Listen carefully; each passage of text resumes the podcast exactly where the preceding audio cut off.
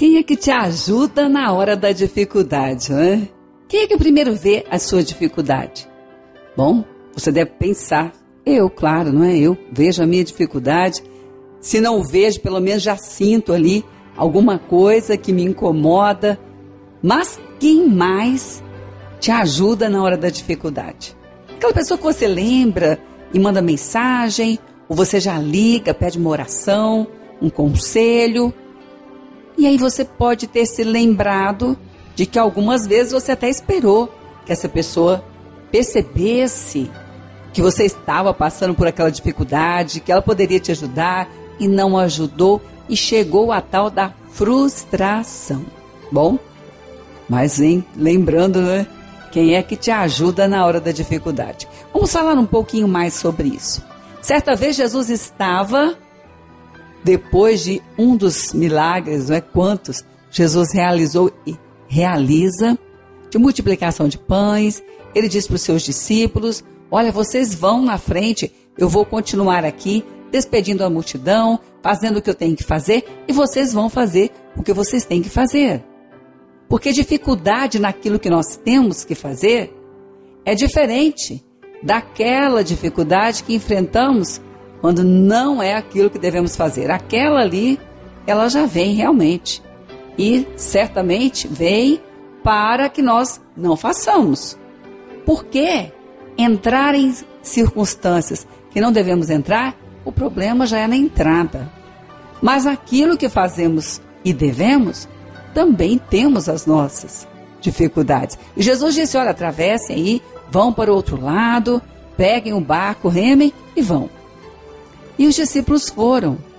E Jesus despediu a multidão, fez o que deveria fazer, como ele disse, e ele foi orar, porque também ele diz sobre o dever de orar. Jesus foi orar, foi cumprir o seu dever. E a palavra diz que Jesus foi orar e disse que Jesus viu os discípulos no mar com dificuldade para remar. Olha só. Jesus viu a dificuldade ao remar. E quantas vezes nós achamos ali, nas nossas frustrações, esperando que pessoas tivessem nos ajudado, ou depois descobrimos que não deveríamos nem estar fazendo o que estávamos fazendo, a nossa maior resistência era porque não estávamos no lugar certo, fazendo o que deveríamos fazer, mas estávamos em outros afazeres, tivemos que retroceder, começar de novo. Mas naquela hora, Jesus estava vendo a dificuldade dos seus discípulos.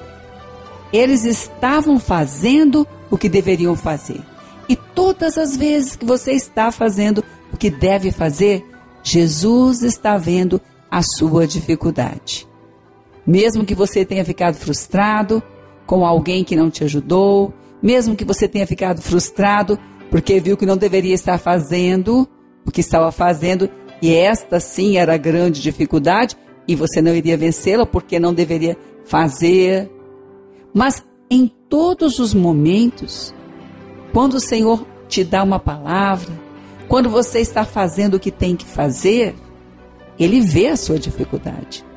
E a palavra diz que ele viu, andou sobre as águas, chegou perto dos seus discípulos e ali o Senhor disse para eles: Olha, não tenham medo, não tenham medo, continuem, vocês não podem parar por essa dificuldade tenham bom ânimo. Sou eu. Eu estou com vocês. Jesus não disse para eles na hora da dificuldade: coitados, vocês precisam agora é parar de remar. Sabe o que iria acontecer? Iriam afogar. O mar estava revolto, mas eles estavam fazendo o que deviam fazer porque Jesus havia dito a eles. Hoje no seu trabalho, nos seus relacionamentos, na sua carreira, nos seus desafios.